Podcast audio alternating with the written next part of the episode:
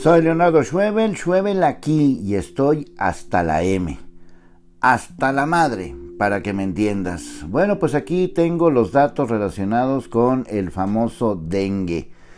Y el dengue sigue dando de qué hablar aquí en Jalisco y en Veracruz, según los datos más recientes de la Secretaría de Salud, y a punto de la Secretaría de Salud, porque pues obviamente debe de haber otras cifras que fueron publicadas este 5 de diciembre y con datos hasta el 2 de diciembre, en total en el país se han presentado más de 37 mil casos de dengue.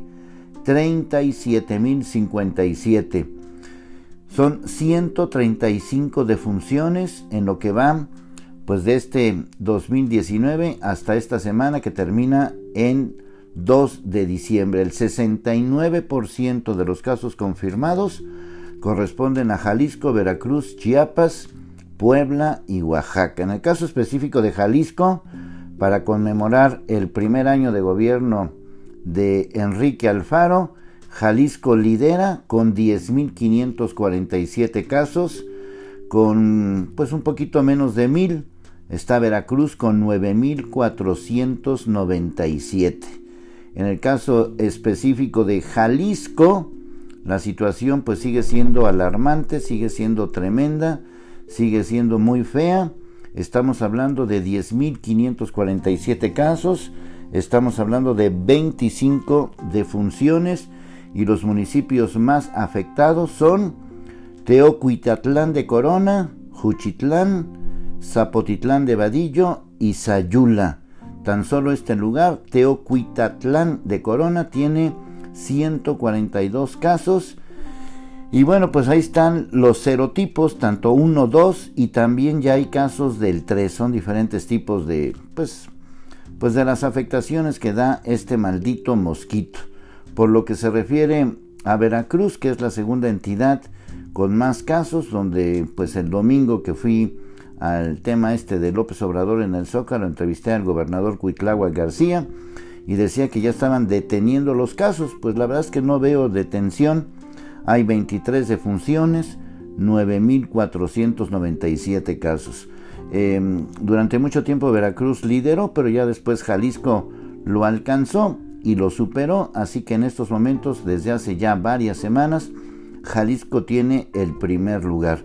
El gobernador de Jalisco pues no habla nada de este tema, parece que es un tema olvidado, parece que es un tema que no existe, parece que es un tema que pues eh, solamente algunos medios, algunos de nosotros estamos verdaderamente preocupados. Nada tiene que ver obviamente el cambio climático porque pues una cosa es Jalisco y otra cosa es Veracruz. No están obviamente pegados, uno está en el oriente, otro está en el occidente y pues si 37 mil casos se les hacen pocos, nada más comparemos con que en todo, todo, todo 2018 hubo 13.333 casos a nivel nacional. En lo que va del 2019 hasta el 2 de diciembre, insisto, estamos hablando de 37.057 casos. 37.057 casos, es decir, estamos hablando de tres veces más tres veces más en números redondeados. En 2018 hubo 75 defunciones. En lo que va de 2019 llevamos 135.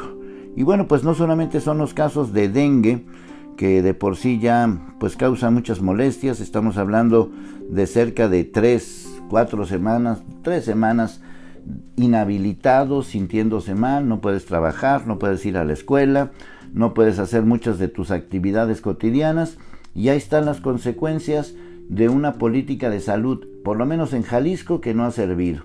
Hay broncas con la triple, hay broncas con la influenza, hay broncas con el dengue y pues sí, se habla mucho de que este secretario de salud, el actual, pues hace poco, pero pues no es cuestión ni de hacer ni de deshacer, es cuestión de que este tema pues ya nos hemos acostumbrado. Yo conozco gente que le ha dado esta enfermedad y que simple y sencillamente pues eh, hay afectaciones en la salud, hay defunciones, hay hemorragias, hay vómitos, hay dolores, te sientes de la patada y lo peor del caso es que hay una indiferencia total de parte de nuestros queridos servidores públicos.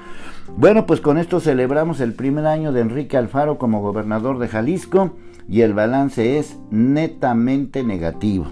Prácticamente no encuentro nada, a ver si ustedes me ayudan, para encontrar algo que sea positivo en este primer año de Enrique Alfaro.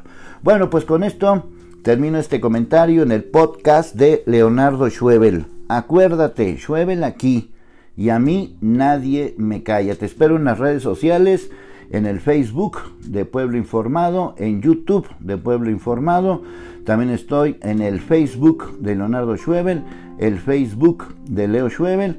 También estoy en el YouTube de Leonardo Schwebel y también me puedes encontrar en Twitter como Leo Schwebel, en Instagram como Leo Schwebel. Te recomiendo que veas la, la entrevista que le hice a Julián Levarón.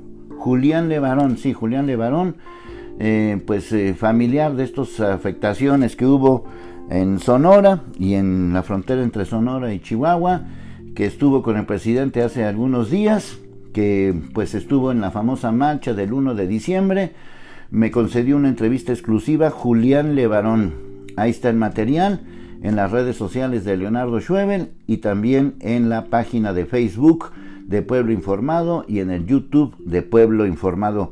No se te olvide suscribirte y no se te olvide participar también en este podcast, el podcast de Leonardo Schwebel, que estoy hasta la M, hasta la madre, para que me entiendas.